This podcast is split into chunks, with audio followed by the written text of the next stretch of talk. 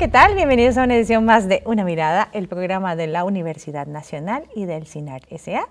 Mi nombre es Maribel Quirozara y en esta oportunidad le vamos a dar una mirada a un tema muy, muy importante en tiempos de COVID-19, el tema de la educación en el marco de la pandemia, porque en definitiva ha significado un reto para todos y todas, eh, para el Estado, para los diferentes centros educativos, para las familias y hasta para los mismos niños, niñas y adolescentes que pues han tenido que enfrentar prácticamente de la noche a la mañana una nueva forma de educarse. Y para hablar de este tema nos acompaña en esta oportunidad el señor Pablo Chaverri Chávez, quien es trabajador social y máster en ciencias cognitivas con énfasis en cognición social del INEINA de la Universidad Nacional. Bienvenido Pablo una vez más a Una Mirada, gracias por estar con nosotros. Muchas gracias por la invitación, como siempre.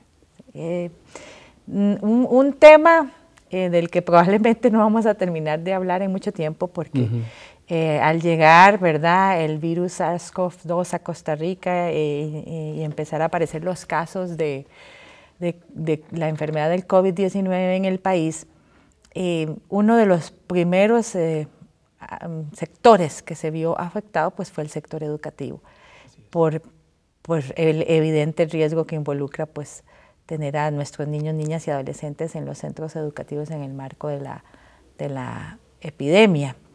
Em, realmente una situación que, como se ha dicho en múltiples áreas, este, nos desnudó como país en múltiples sentidos y en el tema educativo con mucha fuerza.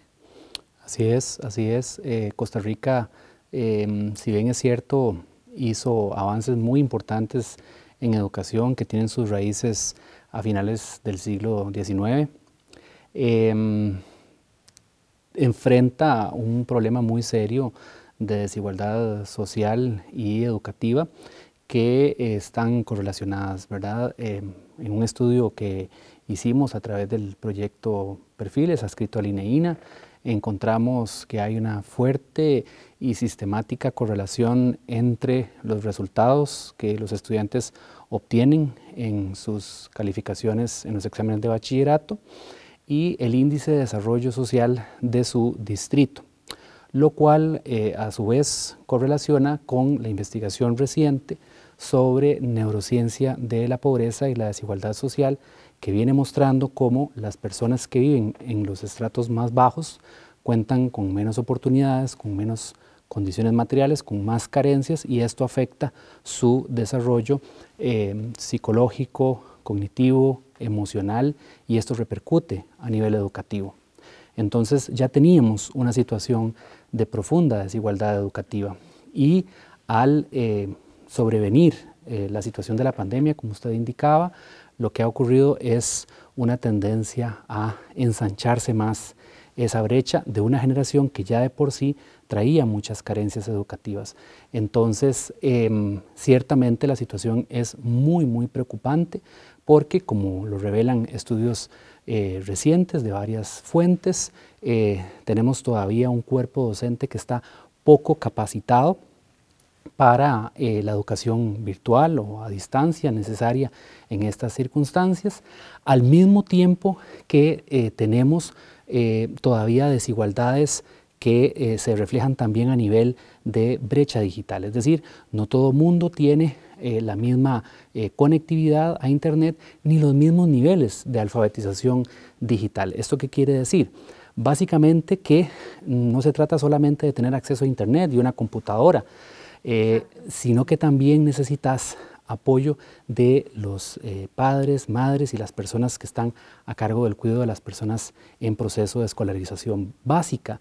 ¿Y qué es lo que tenemos? Bueno, que enfrentamos entonces brechas que se añaden a las que ya teníamos, porque, por ejemplo, eh, si el niño tiene no solamente problemas de baja conectividad, sino además un padre con una baja eh, alfabetización tecnológica, va a tener una dificultad añadida para enfrentar esta nueva modalidad educativa este, de lo que llamamos ahora presencialidad remota. Sí, y los números que se revelaron recientemente, ¿verdad? Eh, a seis meses de la pandemia en Costa Rica, realmente nos, nos preocupan eh, como país, como padres y madres de familia, como sociedad, incluso para todo el sector educativo debe ser preocupante saber que, que se le ha perdido prácticamente el rastro a cerca de 90 mil estudiantes y hay este, más de 2 mil docentes que, que, han simplemente reconocido que no cuentan con, con, ¿verdad? con las habilidades y las herramientas para dar clases virtuales además de la enorme brecha que es, ya era evidente, como usted dice antes, pero ahora, ¿verdad? Simplemente nos saltó así al frente la gran brecha educativa que hay que entre los centros educativos privados y los públicos.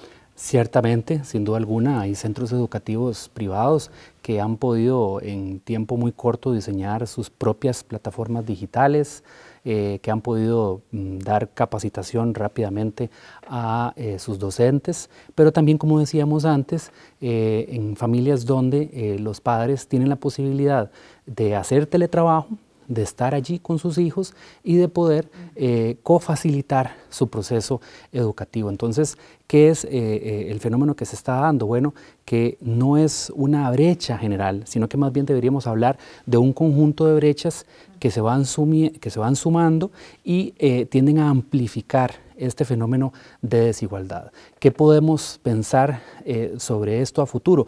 Bueno, muy probablemente que esa brecha que ya traíamos se va a ensanchar. Cuando hagamos, digamos, los estudios posteriores a, a este proceso pandémico, muy probablemente vamos a encontrar una brecha amplificada y una generación que va a ir avanzando con esas carencias, porque en educación eh, el tiempo cuenta muchísimo, ¿verdad? Eh, la educación es un proceso acumulativo a través de la vida y los primeros años tienden a tener más peso en lo que ocurre posteriormente y son precisamente esos niveles donde la encuesta reciente del Ministerio de Educación y el Programa de Estado de la Nación encontró que los docentes tienen los niveles más bajos de alfabetización tecnológica y además donde por los niveles de interactividad es más difícil poder trabajar a distancia. Entonces tenemos un conjunto de retos añadidos que nos hacen pronosticar eh, eh, un incremento de esta desigualdad educativa, lo cual a su vez predice un incremento en la desigualdad social y económica. Sobre ese tema ya de por sí veníamos hablando de que había debilidades importantes en el currículo, ¿verdad?, de la formación docente en las diferentes universidades. Este, incluso ya había llamados de atención en el sentido, ¿verdad? En esta y otras profesiones, no solo en la docencia, ¿verdad? En varias profesiones, en el sentido de que incluso pensar en hacer exámenes de incorporación y demás, este, y se venía hablando de eso, pero el tema de la tecnología no era como, no era uno de los ejes prioritarios, digamos, de la discusión. Ahora sí. Yo pienso que, este, aunque como usted muy bien señala, ya existían algunos informes y algunos eh, trabajos que venían advirtiendo sobre el tema de la brecha digital, lo que el efecto que tuvo la pandemia fue de alguna forma acelerar ese proceso y obligar a toda la sociedad exactamente a ponerse al día. Es decir, ya no era una cuestión opcional, ¿verdad? Ya de pronto ya no había opción al papel, ya no había opción a la presencialidad física y teníamos inmediatamente que adaptarnos a una nueva realidad. Entonces, en ese momento, aquellas personas que estaban capacitadas, que contaban con los recursos, la tecnología, la capacitación, podían enfrentar de mejor manera este proceso, mientras que aquellas instituciones educativas en todos los niveles, ¿verdad? que estaban, eh, digamos, más eh, eh, distanciadas de estos procesos, obviamente se enfrentaron a una realidad donde estaban sin las herramientas necesarias para este reto que se enfrenta. Entonces, coincido en que es fundamental que lo tecnológico se entienda no solamente como una medida de emergencia, sino como una nueva realidad que llegó para quedarse. Como muchos han señalado, no es que esto vino y se va a ir, sino que posiblemente vamos a seguir enfrentando una eh, realidad donde los medios digitales van a tener una importancia prevaleciente y creo que lo que tocaría ahora es que como sociedad aprendamos a manejar esta nueva eh, relación, tanto desde el punto de vista de sus oportunidades, que son muchísimas sin duda alguna, pero también desde el punto de vista de sus peligros que también existen. Sí, y también este, pues lleva a, replantear el tema de la interacción en el aula, que ahora es virtual, ¿verdad? Eh, porque también afloran, ¿verdad? Una serie de, nuevas necesidades del estudiantado, ¿verdad? De, tal vez antes con la presencialidad había cosas que eran más fáciles de manejar, por decirlo de alguna forma, pero en la modalidad virtual es todo un reto, ¿verdad? Mantener la atención de chicos y chicas durante determinado eh, tiempo, cuando están en sus casas, en, ambientes que apuesto que la mayoría no son los más óptimos y para trabajar no lo son, ahora imagínense para recibir lecciones. Claro, y además considerando que si tenés una buena conexión a Internet, eso significa que te puedes conectar a cualquier cosa no solamente a eh, las clases virtuales, sino también a cualquier otra clase de, recursos, siendo que eh, los docentes no pueden supervisar lo que los niños están haciendo en sus computadoras y a veces los padres tampoco dan, digamos, la suficiente supervisión. En este sentido, me gustaría destacar los resultados de una encuesta reciente que se llama Kids Online, en la que participó el Instituto de Investigaciones Psicológicas de la UCR junto a varias instituciones, donde encontraron un resultado que me llamó mucho la atención y es que encontraron que las habilidades digitales de adultos y niños andan en un nivel muy similar. Entonces uno se pregunta, ¿cómo pueden esos adultos guiar en este nuevo proceso a esos niños si sus habilidades son casi iguales o incluso inferiores en algunos casos? Porque estamos hablando de, de personas que son lo que llamamos migrantes digitales versus una generación que es nativa digital. Entonces, más bien, el efecto ya no sería el de que el adulto sabe y el niño no, sino más bien al contrario, siendo que entonces el adulto ya no está en capacidad de dar una guía apropiada en ese, en ese nuevo ambiente educativo. Y el estrés que debe significar para el personal docente tener que enfrentar esta situación, ¿verdad? Ya de por sí es una profesión difícil, dura, conlleva mucho trabajo en el aula y fuera de ella. Y además ahora tener el estrés, ¿verdad? Adicional, no solo el estrés de la pandemia, sino, ¿verdad? De, enfrentar una nueva dinámica de trabajo eh, en la que tenés que estar al nivel de esos chicos y chicas que, que son nativos digitales. Así es, esto es eh, un fenómeno súper interesante porque yo creo que esto ha dado también la oportunidad para que muchos papás y mamás y encargados de cuidado de educación se den cuenta de lo que usted acaba de señalar, lo difícil que es el trabajo educativo, lo complicado que es el trabajo educativo, porque para muchos de estos padres el mensaje yo creo que sería, bueno, si para usted es difícil con dos o tal vez tres niños en su casa tratar de guiar ese proceso educativo, ahora imagínese con 20, 25, 30 o más niños en un aula. Imagínese cuánto más difícil puede ser ese proceso. Entonces, yo creo que también esto eh, debe ser un llamado en el sentido de decir, ok, si queremos enfrentar los retos del siglo XXI exitosamente, eh,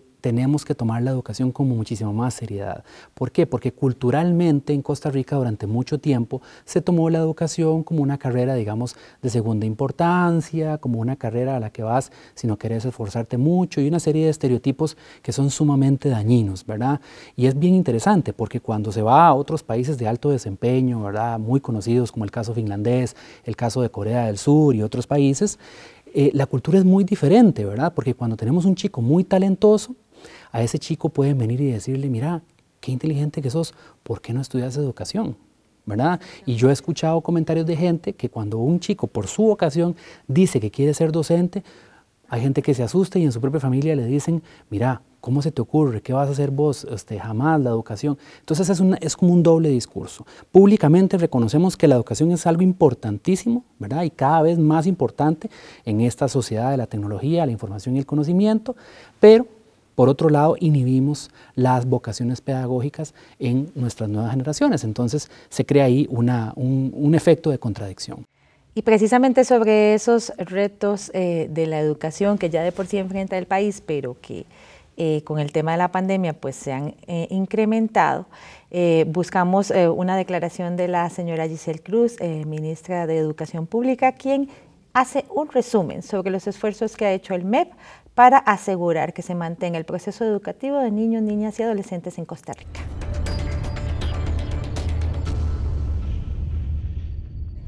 Trabajamos creativamente para aplicar la educación a distancia. Debemos establecer con nuestro estudiantado vías de comunicación que se amolden a las opciones tecnológicas de lo que disponemos.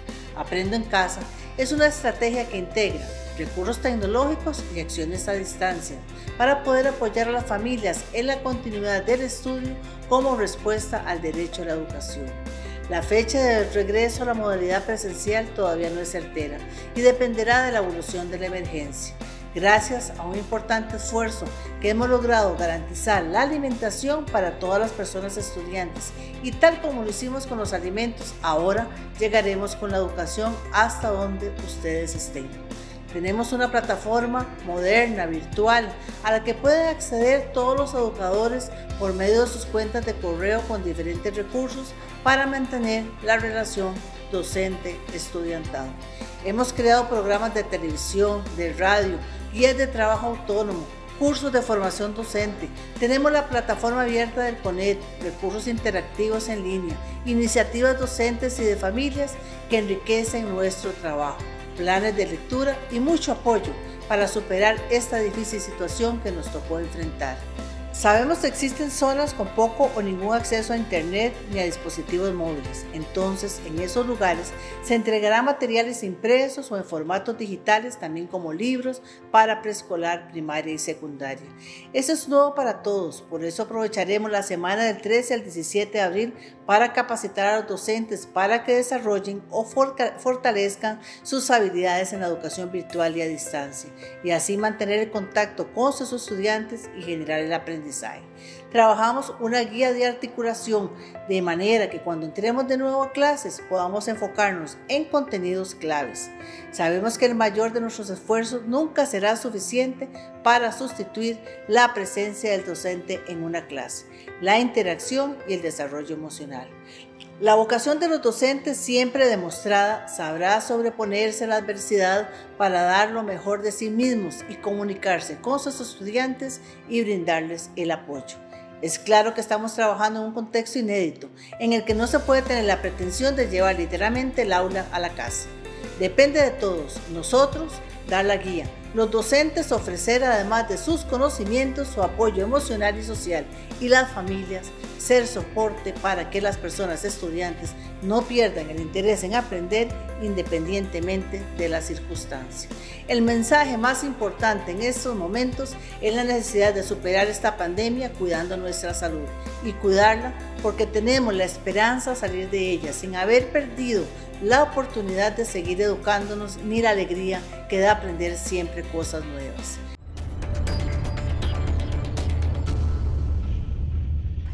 Si múltiples eran los retos, ahora son más. Y uno de ellos, precisamente usted lo mencionó y quiero dedicarle un espacio, es el tema de la participación de la familia en general, independientemente de la figura, ¿verdad?, que tienen en, el proceso educativo de niños, niñas y adolescentes, porque eh, para todos es conocido que hay mucha gente que simplemente considera que eso es trabajo de la escuela y que, o del colegio y que pues el, aporte familiar pues no debe ser mucho, incluso muchas personas abogan por el hecho de que el proceso educativo debe ser casi que independiente, o sea que la persona, eh, niña, niño, adolescente, tiene que desarrollar en el centro educativo las habilidades para enfrentar el proceso educativo sin que tenga que tener ninguna supervisión.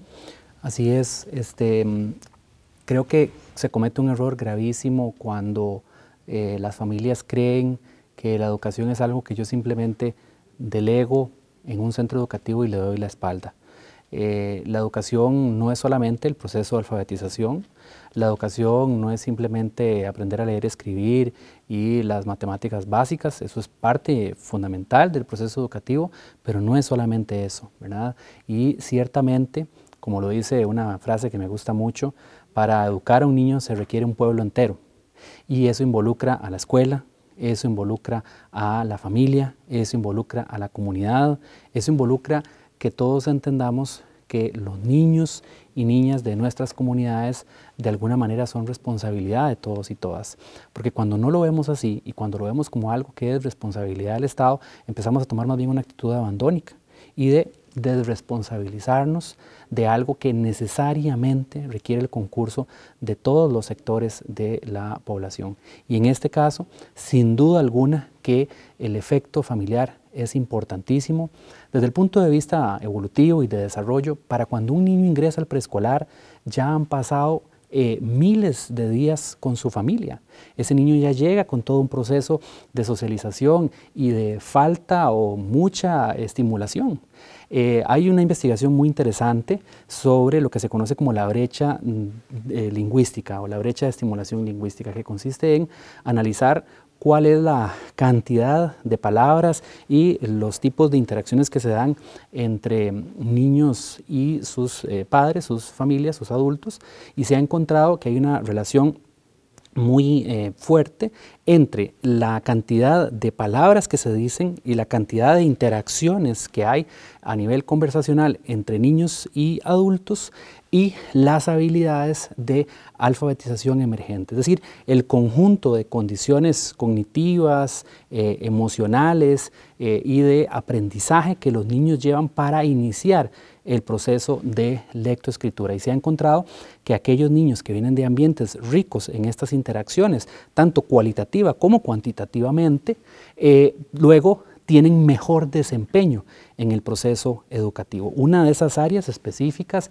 que ha encontrado tener un, eh, poder significativo es lo que se conoce como la lectura compartida, la antigua práctica de eh, leer cuentos de forma compartida adulto-niño. Se ha encontrado unas eh, correlaciones importantes, ¿verdad?, entre esta práctica, digamos, su, su costumbre, ¿verdad?, y luego el proceso de alfabetización emergente. ¿Dónde ocurre esto? Bueno, en el hogar. Una maestra de español me lo decía de forma muy clara. Desde el momento en que yo tomo un libro de cuentos y lo abro frente a mis niños, ya puedo ver en sus caritas quiénes están acostumbrados, quiénes están familiarizados con esa situación y para cuáles aquello es una cosa totalmente extraña.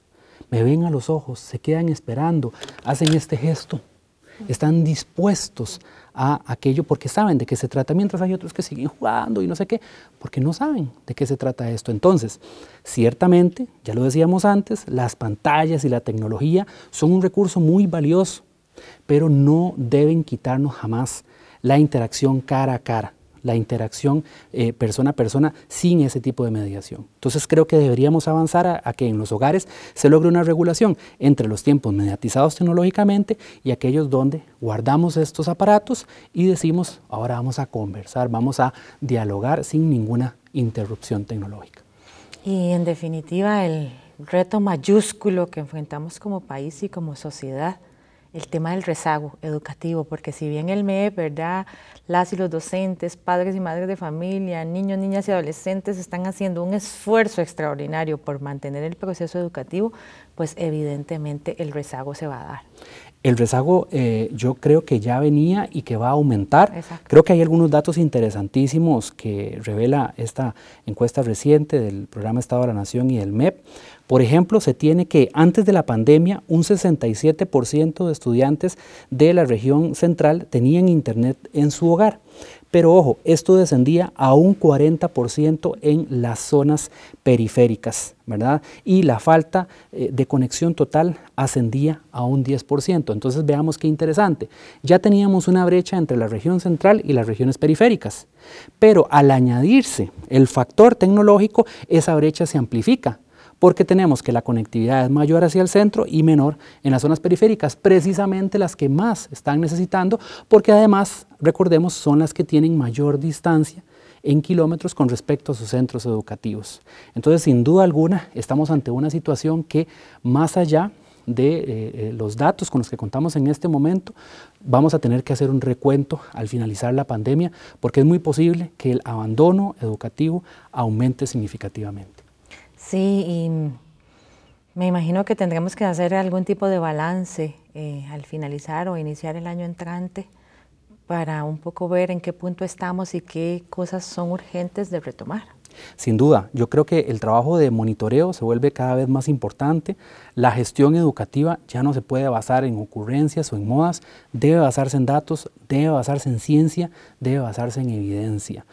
Eh, cuáles son el tipo de prácticas que vamos a privilegiar, cómo vamos a hacer la mediación tecnológica, cómo vamos a dar ese proceso de recuperación, cómo vamos a tratar de que esos niños, niñas y adolescentes que han dejado el sistema educativo regresen cuando pase la pandemia. Eso va a requerir toda una estrategia, pero eso no se debería basar en las ocurrencias de alguien desde un escritorio, sino en la mejor evidencia científica. Y eso, en mi opinión, implica necesariamente que las universidades, que son centros de generación de conocimiento y de investigación, y el Ministerio de Educación y las instituciones involucradas en los procesos educativos tengan una mayor conexión. No es posible que se genere conocimiento y eso quede en los ámbitos académicos y que por otro lado los ámbitos ejecutivos no observen o no consideren esa investigación. Debemos acercar estos dos eh, espacios para que a través de esa comunicación podamos diseñar estrategias a la medida que analicen apropiadamente las necesidades y puedan dar no solamente una respuesta oportuna y adecuada,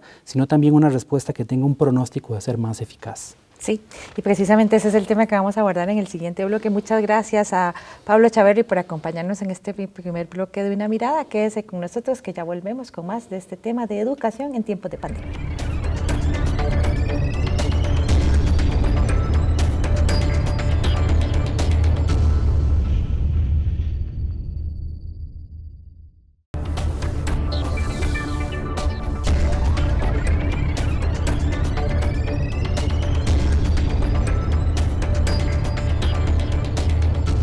Regresa usted a Una Mirada, el programa de la Universidad Nacional y el CINAR S.A. Hoy con el tema de los retos en materia educativa en el marco de la pandemia por el COVID-19. Eh, conversamos en este bloque con el máster Francisco González Alvarado, quien es educador de profesión y además es el rector de la Universidad Nacional. Bienvenido, don Francisco, a Una Mirada. Usted ha estado muchas veces aquí, pero ahora está como el señor rector de la Universidad Nacional. Muchas gracias, Maribel. Eh, por el espacio y por supuesto que es un gusto nuevamente estar eh, con ustedes en este espacio tan, tan importante para, para la comunicación y de alguna manera la rendición de cuentas de nuestra universidad hacia la sociedad costarricense. Así es, ese es el espíritu del espacio, contribuir eh, a mejorar la calidad de vida de la población en general, ¿verdad? Y este, por eso estamos abordando este tema, porque en el marco de la pandemia, como veíamos en el bloque anterior, eh, en el marco de la pandemia con el COVID-19 eh, eh, nos desnudaron como país en muchas áreas, pero en el tema educativo fue contundente el golpe, en el sentido de hacer más evidente cosas que ya sabíamos en materia de desigualdad y de inequidad y de múltiples diferencias que hay en nuestro sector que afectan tanto a la, parte docente como a niños, niñas y adolescentes y también la parte familiar. al cerrar el, el programa anterior eh, se hacía un llamado al papel fundamental que jugarán las universidades, especialmente las universidades públicas, en tomar este bastión para asegurarnos que al finalizar la pandemia podamos empezar a, construir ese sistema educativo fuerte que necesita el país y que nos surge tanto.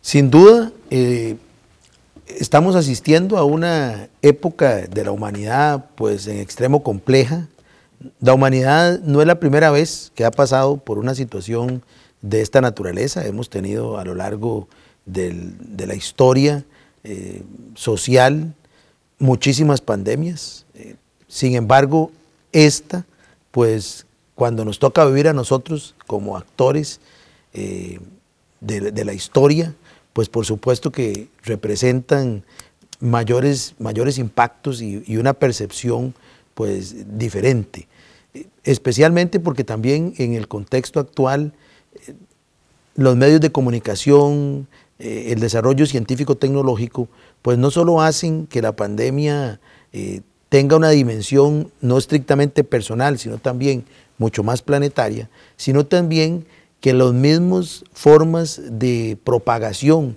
de la pandemia están también asociadas a estos mismos desarrollos científico-tecnológicos. Es decir, el mundo es cada vez más pequeño y está más eh, interconectado, es decir, hiperconectado, no solo a través de, los medios de, comunicación y de las redes sociales, del impacto tecnológico, sino también en la forma en la cual nos desplazamos y nos comunicamos en el planeta. Es decir, hace 50 años eh, las posibilidades de que las personas viajaran y tuviesen contactos con otras regiones eran mucho más limitadas que las que hoy tenemos. El tráfico de personas y mercancías a nivel mundial en los últimos 50 años ha crecido de manera exponencial y eso lo que nos revela es que tenemos un mundo cada vez más pequeño en términos de la interconectividad eh, entre las personas. Eso es un factor que sin duda también ha contribuido a la forma en la cual enfrentamos y propagamos, eh, eh, en este caso, la pandemia provocada por el COVID-19. Sí, el impacto ha sido realmente importante, como mencionaba usted ahora antes de iniciar el, esta entrevista. en solo en el ámbito latinoamericano y por supuesto pues Costa Rica no es la excepción, realmente es importante empezar a valorar esos números para tomar acciones inmediatas una vez que sea posible. Claro, y ahí en el caso de la educación, como usted eh, llamaba la, atención hace unos minutos, eh, hay un estudio que recientemente presentó la UNESCO y la CEPAL sobre el impacto en la educación de la pandemia. Y los datos son realmente muy, muy provocativos y a, la vez alertadores. Se calcula que cerca de 1.200 millones de estudiantes en el mundo están fuera de sus aulas y están recibiendo clases en sus casas o el servicio se ha trasladado fundamentalmente a través de medios de, presencialidad remota. De esos 1.200 millones, para el caso de América Latina, nosotros tenemos una cifra cercana a los 160 millones. En otras palabras, en América Latina, 160 millones de estudiantes, de personas estudiantes, no están en las escuelas, están recibiendo el servicio educativo en sus casas. Ahora, ¿qué señala el estudio como los principales impactos en materia de la educación? cinco aspectos señala que me parece que son relevantes de, comentar. El primero es que el impacto número uno es en la disminución de los contenidos de aprendizaje. Se ha tenido que hacer esfuerzos para poder de alguna manera condensar aquellos contenidos considerados como más relevantes por los sistemas educativos. En nuestro país, el, Ministerio de Educación Pública lo ha hecho y estableció entonces unos contenidos básicos que los estudiantes deberían de abordar en este ciclo lectivo. El segundo impacto tiene que ver con la forma en la cual estábamos preparados los docentes para asumir los retos de la presencialidad remota. Y aquí, por supuesto, que hay también grandes vacíos. En el caso de nuestra universidad, eh, cuando aparece la, pandemia, se decide la suspensión en el primer ciclo y hay un espacio que a mí me parece muy prudente que se generó para que todos los docentes pudiésemos, y yo en ese momento era también académico eh, de, la, de la Escuela de Educología, y tuvimos que asumir los retos de transformar nuestros planes de estudios. Pero no estábamos 100% preparados para migrar un curso que en su mayoría era presencial a trasladarlo al tema de, la presencialidad remota. Entonces hay una realidad eh, donde reveló que algunos podíamos estar más adelantados que otros y que otras. El tercer aspecto que es, que es también importante de, revisar es cómo la, la, pandemia a través de, la presencialidad remota también revela y acentúa las brechas existentes en materia digital. Entonces reconocemos que algunas instancias y algunas personas pues van a tener más o menor o mayor oportunidad o menor oportunidad de poder accesar a los medios digitales. Entonces ahí también encontramos un impacto y en el caso de Costa Rica pues ya los datos del Ministerio de Educación Pública son realmente alarmantes y nos dicen cómo un grueso importante de la población está en lo que ellos llaman el escenario 3 y 4. Es decir, personas que pueden tener acceso con un teléfono celular a unos datos pero a unos datos reducidos y personas que no están ni siquiera en, ningún, en ninguna vinculación con el sistema educativo. Un cuarto aspecto es que la metodología también empieza a generar, o los vacíos en la metodología del aprendizaje virtual nos empiezan a generar golpes importantes en las dinámicas de aprendizaje que permiten obtener no solamente unos contenidos, sino unas habilidades esperadas en todos los programas de estudio. Entonces ahí viene un elemento que también tenemos que revisar. ¿Cuánto nosotros estamos preparados en los sistemas educativos para capacitar de manera, digamos, más ágil, más oportuna a todas las personas docentes. Y el último aspecto que cita el estudio tiene que ver con la evaluación. En otras palabras, cómo los sistemas educativos, pues también hacer las transformaciones de la presencialidad a una presencialidad remota, pues tampoco teníamos los mecanismos idóneos para generar procesos de evaluación que realmente permitieran asegurar cierta calidad en el proceso de enseñanza-aprendizaje. Todos estos aspectos y muchos otros más involucran grandes retos para la sociedad y las universidades, en especial las universidades públicas, pues tienen pues todo el potencial para retomarlos y generar tanto el conocimiento como los cambios curriculares necesarios para que nuestras futuras generaciones, las actuales generaciones y futuras generaciones docentes pues puedan enfrentar situaciones como esta de una mejor manera. Claro, por ejemplo, en, nuestro caso, de la Universidad Nacional, yo quisiera citar eh, algunos ejemplos de cómo le pudimos hacer frente internamente y cómo también ahora eh, estaríamos en condiciones de aportar al desarrollo eh, social del, país. Primero, si no hubiésemos tenido la inversión en materia tecnológica, realmente nos hubiese sido mucho más difícil enfrentar el tema de la pandemia. Es decir, si no hubiésemos invertido en aula virtual, por ejemplo, en plataformas digitales e inclusive en capacitación, nos hubiera tocado más duro recuperar ese terreno que ya es complejo. Eh, sin embargo, teníamos inversiones que nos posibilitaron hacer esto. Y como resultado, yo quisiera citar dos datos importantes de nuestra universidad. Una es que para el segundo ciclo logramos que el 100% de los cursos fueran migrados a la presencialidad remota. Eso ya es un avance realmente importante que nos dice la Universidad Nacional continuó con el servicio educativo en este contexto. Y el segundo, y ese todavía el que nos debe llevar, de llenar de, de mucha motivación, es que aumentamos la cantidad de estudiantes entre el primero y el segundo ciclo, en más o cerca de 800 estudiantes. ¿Qué significa eso y cómo debemos interpretar nosotros ese dato cuando lo comparamos con el 2018 y el 2019? Bueno, lo comparamos y a mí me parece que, parte de, las razones eh, son las siguientes. Una es que los profesores y profesoras logramos atender el servicio educativo, hicimos esfuerzos porque los estudiantes no, no abandonaran los, los cursos. segundo, el sistema de becas actuó vida estudiantil desarrolló mecanismos desde el primer ciclo que permitiera apoyar a personas en condiciones de mayor vulnerabilidad, con tablets, con conectividad, con chips. Y en tercer lugar, creo yo que es el que también nos debe llamar mucho la atención, es que las personas estudiantes reconocieron una oportunidad diferente de aprendizaje, más flexible, una oportunidad más cercana a sus necesidades, sin necesidad de transporte, sin necesidad de horarios complicados. Eso también nosotros tenemos que retomarlo como un reto importante que nos augura que tenemos que hacer revisiones curriculares profundas en toda la oferta académica que tenemos en la Universidad Nacional. Sí, siguiendo sobre estos aportes, este, la Universidad Nacional también este, ha hecho otra infinidad de acciones de las cuales conversamos con Marianela Rojas, la rectora adjunta, y con Alejandra Gamboa, vicerrectora de Vida Estudiantil de la UNA, quienes nos cuentan qué ha, hecho esta universidad pública para enfrentar la crisis por el COVID-19 de la mejor manera. Las estrategias de conectividad que está realizando la Universidad Nacional para este segundo ciclo son en varias vías. Lo primero es que el Consejo Académico de la Universidad Nacional ha solicitado que aquellos recursos que debido a la pandemia no se están utilizando en otras actividades dentro de la Universidad Nacional puedan ser reorientados precisamente para mejorar la conectividad para la población estudiantil.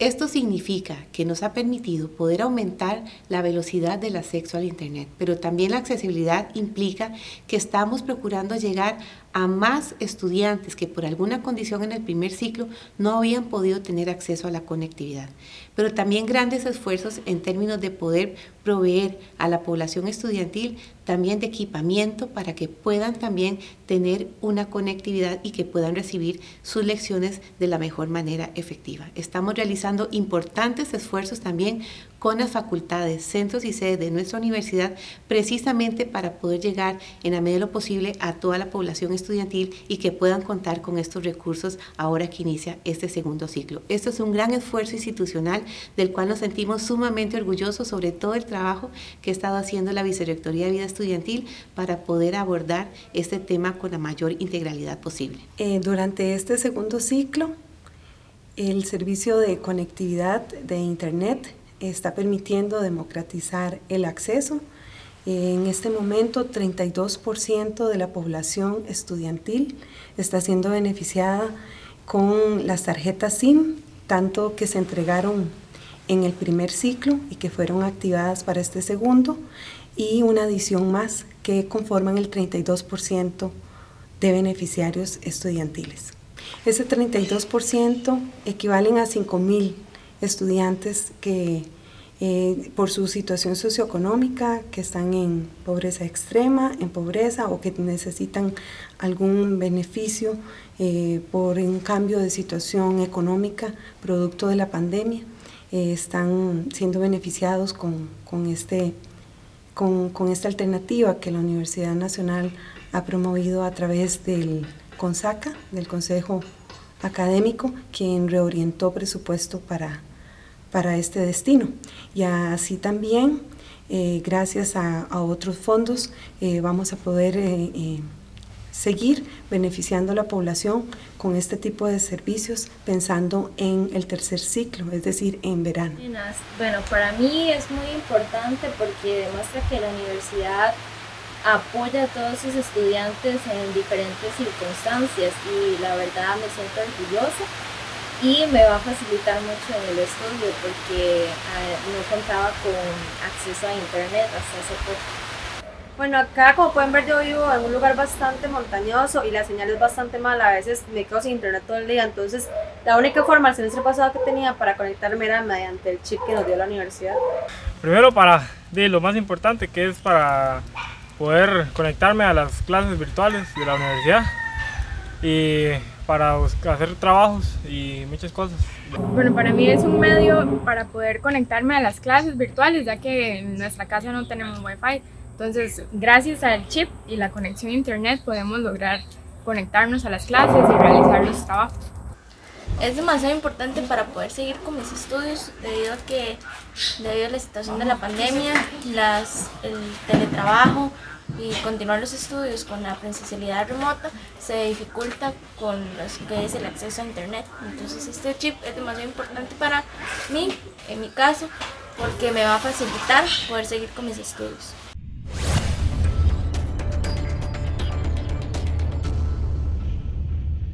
Muy importantes estas acciones desarrolladas por la Universidad Nacional y como han hecho las otras universidades públicas por atender esta situación, porque en definitiva lo principal, como usted mencionó anteriormente, y, quiero retomarlo, es garantizar que el proceso educativo en el ámbito universitario se mantenga y que las y los estudiantes puedan seguir eh, accediendo al conocimiento a pesar de los grandes retos que significó sobre todo para la parte docente.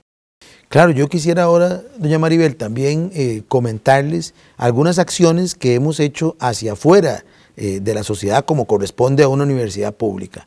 Una de ellas que ha resultado de verdad con mucho impacto es que a través de la Escuela de Matemáticas y la División de Educología se generaron cursos gratuitos para nivelación de los estudiantes de secundaria, de los últimos años de educación secundaria, para la enseñanza propios de la, de la disciplina de las matemáticas y, generamos una muy buena cantidad de cursos y se nos llenaron prácticamente en el primer día. Eh, ahora estamos coordinando para ver de qué manera podemos abrir nuevos cursos, también cómo poder hacer extensivo a, a otras áreas asociadas con enseñanza de las ciencias, por ejemplo, como una forma de eh, presencia y de respuesta y de aporte a la sociedad de parte de la universidad, unido por supuesto que a un conjunto también de actividades más amplias, eh, propuestas para la reactivación económica, por ejemplo, eh, organizadas por una comisión que generó el Consejo Universitario, protocolos que desde, compañeras y compañeros del IRET están, están sirviendo hoy en día para la atención de las personas en cuidados intensivos, ¿verdad? Eh, de igual forma, aportes prácticamente a diarios desde la Escuela de, Medicina Veterinaria a través de, los compañeros eh, profesores e investigadores especialistas en, virología, por ejemplo.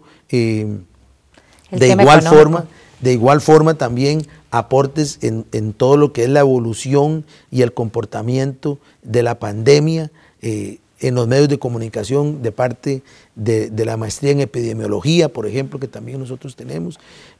Y así un, sinnúmero importante de acciones. Por ejemplo, en el INEINA también se están desarrollando investigaciones que nos permitan determinar cuál es el impacto en los niños y en las niñas, ¿verdad? Eh, cómo, se, cómo lo están viviendo e, estas personas en, los lugares, en sus casas de habitación.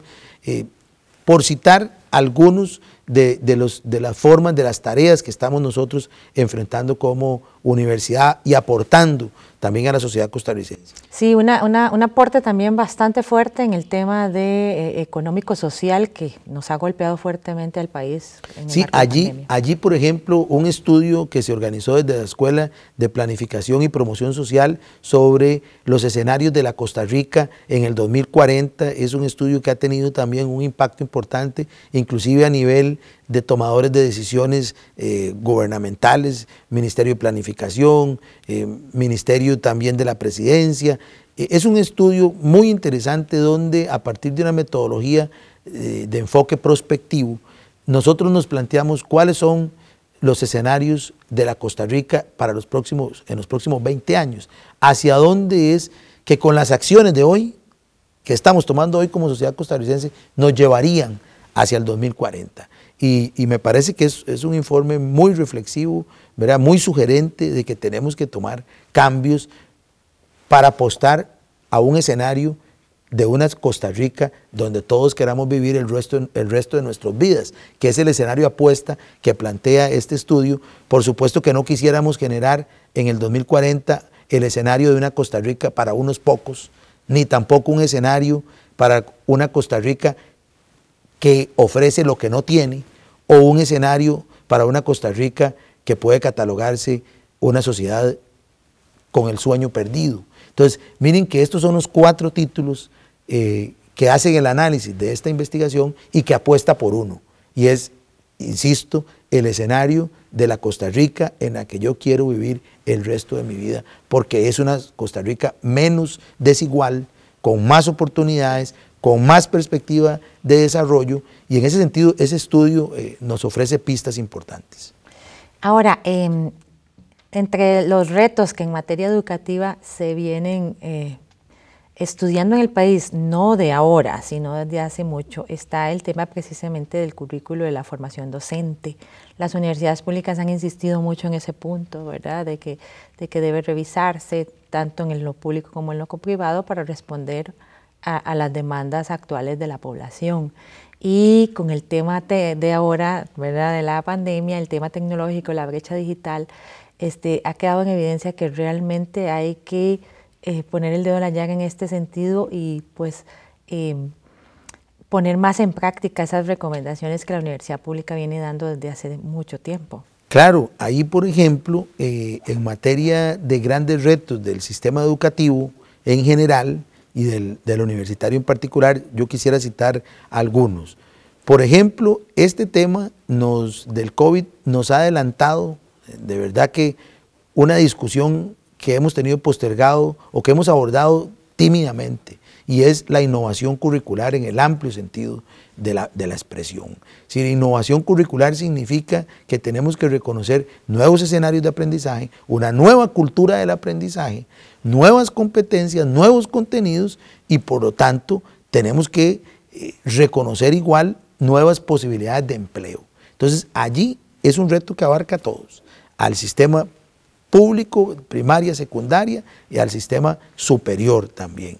Nosotros nos hemos empeñado en trazar una ruta para los próximos cinco años que nos asegure la innovación curricular en todas las carreras eh, que tenemos en la universidad. Y que esta innovación curricular en el ámbito de la universidad pública, obligatoriamente tiene que pasar por ser más flexible, por integrar más los currículos, por incluir mucho más procesos de investigación articulados a toda la formación, más tecnología, segundos idiomas, incluir un, apartado grande de lo que se reconocen hoy como modelos curriculares centrados en la STEM, en el área de la ciencia, la tecnología, la matemática, el arte, inclusive, más empleabilidad, más servicio social de los estudiantes en el ejercicio de su propio aprendizaje, más vinculación con el mundo laboral y por supuesto en un contexto de formación humanista que es la que nos corresponde como universidad. Entonces ese es un reto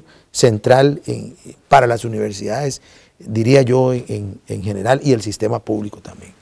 Sí, y generar también, seguir generando, por supuesto, ese conocimiento que usted mencionaba, por ejemplo, en el INEINA de la Universidad Nacional, sobre ¿verdad? Esas, esas necesidades de, niños, niñas y adolescentes, esas diferencias en las generaciones, ¿verdad? En, en la dinámica del aula, que ahora con el tema virtual, pues quedan más en evidencia, porque es un grandísimo, si ya es un reto para un docente, manejar grupos de 25, 30, 40 estudiantes, ahora imagínense lo que puede significar hacerlo en el espacio virtual. Sin duda, por eso también el otro gran reto es que nosotros, la OIT plantea de manera muy interesante, no es nuevo, ya desde hace algunos años, un concepto que a mí me parece que es vital y es el aprendiz, el, el entornos de aprendiz, de trabajo, perdón, entornos de aprendizaje, de, de trabajo, perdón, sostenibles y decentes, decentes y sostenibles. Y parten de una premisa, y es que en las instituciones todas las personas funcionarias debemos de reconocer, y la institución en primera instancia, que debemos aprender a lo largo de todo el ciclo de nuestra vida laboral. Es decir, todas y todos los funcionarios académicos, administrativos, debemos de partir de esa premisa. ¿Por qué? Porque hoy la obsolescencia de los contenidos y sobre todo la forma en la cual se transmiten y el impacto de la revolución 4.0, de la automatización, nos obliga a reconocer esta dinámica mucho más cambiante en los entornos laborales. Y ahí entonces requerimos tener muy claro que el aprendizaje y el ejercicio de nuestra profesión van a lo largo de toda nuestra vida laboral. Siendo ya fundamental, pero ahora definitivamente imprescindible, el papel de la universidad pública será eh, muy importante en la generación de ese conocimiento para fortalecer el sistema educativo público eh, de cara a la era pospandemia. Claro, yo creería que eh, en los arbores de esta pandemia, que uno podría decir, por supuesto que ese no es mi campo, pero utilizando pues, las fuentes eh, informativas y, fuentes de, cierto nivel de rigurosidad y evidencia científica, podría uno decir que estamos como a la mitad del proceso de la pandemia. Pero este es el proceso, ese es, donde debemos de empezar a escribir cómo es que vamos a, a nosotros a reflexionar sobre nuestro paso por la pandemia. Es decir, eso es, eso es un ejercicio importante. ¿Cómo desde la universidad vamos a empezar a escribir cómo vamos a salir de esta pandemia, qué es lo que estamos haciendo para salir y cuál va a ser nuestros nuevos aportes, reconociendo que no podemos echar marcha atrás aun cuando ya no tengamos COVID, porque los impactos que hemos tenido nos obligan a hacer esas revisiones profundas. Si no podría imaginar, por ejemplo, el volver sin reconocer la importancia del teletrabajo, por ejemplo, y de profundizar en el teletrabajo y en estas dinámicas que nos permitan pues ser mucho más eficientes, que nos permitan tener una cobertura mayor y que nos permitan tener más presencia y aporte en la sociedad costarricense. Sí, tomar esas acciones para construir esa Costa Rica que todos soñamos y que todos nos merecemos. Muchísimas gracias a don Francisco González, rector de la Universidad Nacional, por acompañarnos en este programa Una Mirada. Les invitamos a ustedes a buscar más información en la plataforma de divulgación de la Universidad Nacional www.unacomunica.una.ac.cr, donde podrá conocer más sobre estos y otros temas. Muchas gracias por acompañarnos aquí en Una Mirada. Les esperamos la próxima semana con más. Hasta pronto.